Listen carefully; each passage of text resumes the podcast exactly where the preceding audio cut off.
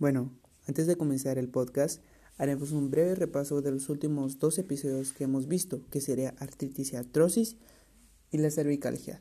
Vamos con el primer tema que sería artritis.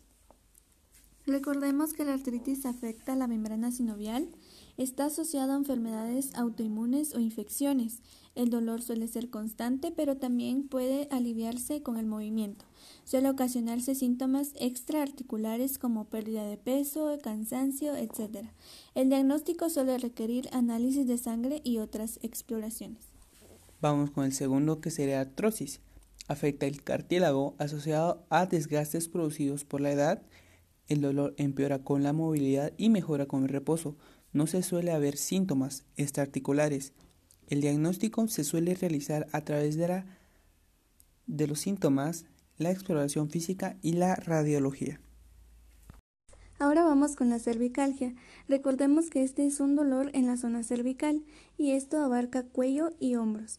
Este varía en una intensidad y puede sentirse solamente como dolor o una descarga eléctrica desde el cuello hasta el brazo. Este dolor de cuello puede tener causas que no se deben a una enfermedad en sí, como por, ejemplo el esfuerzo prolongado, como mirar hacia arriba y abajo constantemente, dormir en una posición incómoda, el estrés, etc.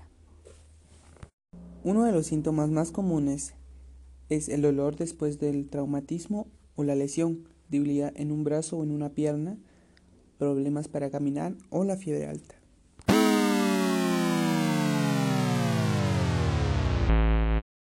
Y esto es Fisio Podcast.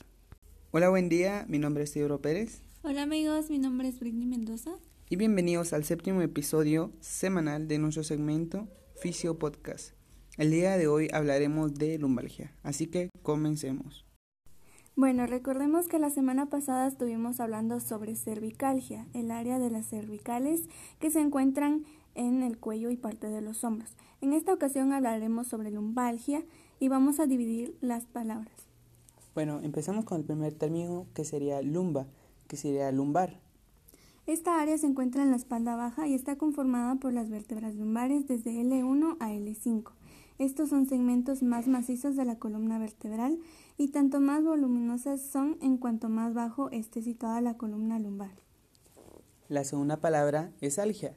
Algia es la percepción sensorial localizada y subjetiva que puede ser más o menos intensa, molesta o desgarradora y que se siente en una parte del cuerpo o en varias. En resumen, es el dolor. Muy bien, ahora ya sabiendo la terminología de la palabra lumbalgia, le podemos dar un concepto. Deducimos que la lumbalgia es el dolor localizado en la parte inferior o baja de la espalda, cuyo origen tiene que ver con la estructura musculoesquelética de la columna vertebral. Esta patología afecta tanto a personas jóvenes como adultas y mayores, y aparece tanto en trabajos sedentarios como en aquellos que implican un gran esfuerzo físico. Bueno, ahora vamos con un dato importante. ¿Sabían ustedes que una de las patologías más comunes a nivel mundial es la lumbalgia? Estudios más recientes demuestran que casi una de cada diez personas, o sea, 9.4%, sufre algún tipo de dolor lumbar y este va aumentó de 58.2 millones en 1990 a 83 millones en 2010. Interesante dato, ¿no? Muy bien, ahora que ya tenemos la idea general de qué es lumbalgia, nos vamos a adentrar un poquito más. En primer lugar, veremos los síntomas más generales, que son... Algunas áreas de dolor pueden ser en espalda, músculos y huesos de la cadera o pierna. Puede ocurrir un entumecimiento de las piernas o sensación de hormigueo y alguna disfunción de la articulación de la espalda o espasmos musculares. Como segundo punto, tenemos las causas. Como número uno, tenemos fracturas por compresión de la columna a causa de osteoporosis. Como número dos, Cáncer que compromete la columna. Número 3. Fractura de la médula espinal. Número 4. Espasmos musculares. Número 5. Hernia de disco o disco roto. Número 6. Ciática. Número 7. Estenosis raquídea, que es el estrechamiento del conducto raquídeo. Número 8. Curvaturas de la columna vertebral, como la escoliosis o la cifosis, que pueden ser heredadas y se observan en niños o adolescentes. Y por último tenemos la tensión o desgarros de los músculos o los ligamentos que sostienen la espalda. Como siguiente punto tenemos la prevención. Primero debemos evitar el sedentarismo. Manteniendo una actividad física regular y una buena condición física reduce la probabilidad de padecer lumbalgia. El deporte proporciona movimiento a la, a la columna y tonifica la musculatura que la protege. Como punto número 2, no pasar muchas horas sentadas. Se recomienda levantarse cada 45 minutos para liberar la tensión muscular. Debemos utilizar sillas ergonómicas regulables y que respeten la curvatura de la columna.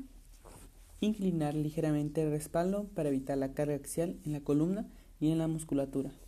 Si se está de pie, utilizar un calzado de 1.5 hasta 3 centímetros de altura.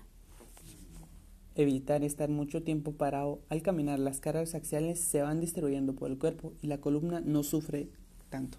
Si es un trabajo donde se cogen objetos de peso desde el suelo, realizar la carga vertical, doblando las rodillas y manteniendo la espalda recta. Como último punto, para transportar pesos, se debe realizar siempre acercando el objeto hacia el pecho.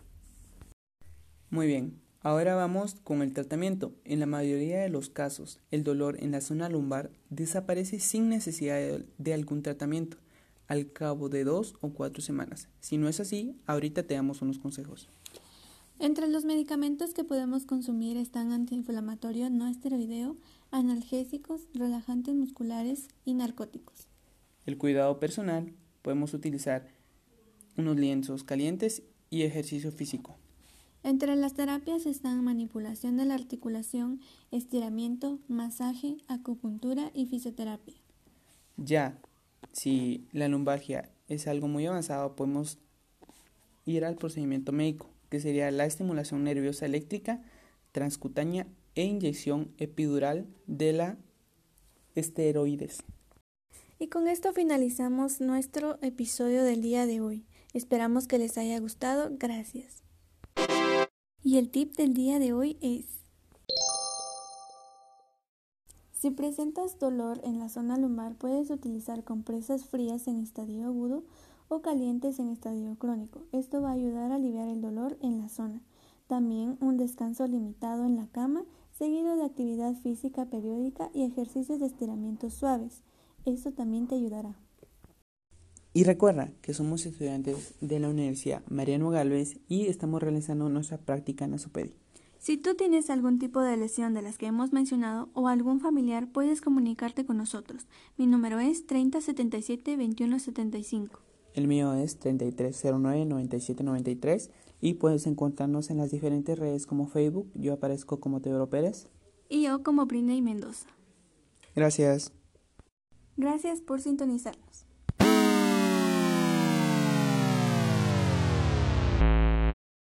Y esto fue Fisio Podcast.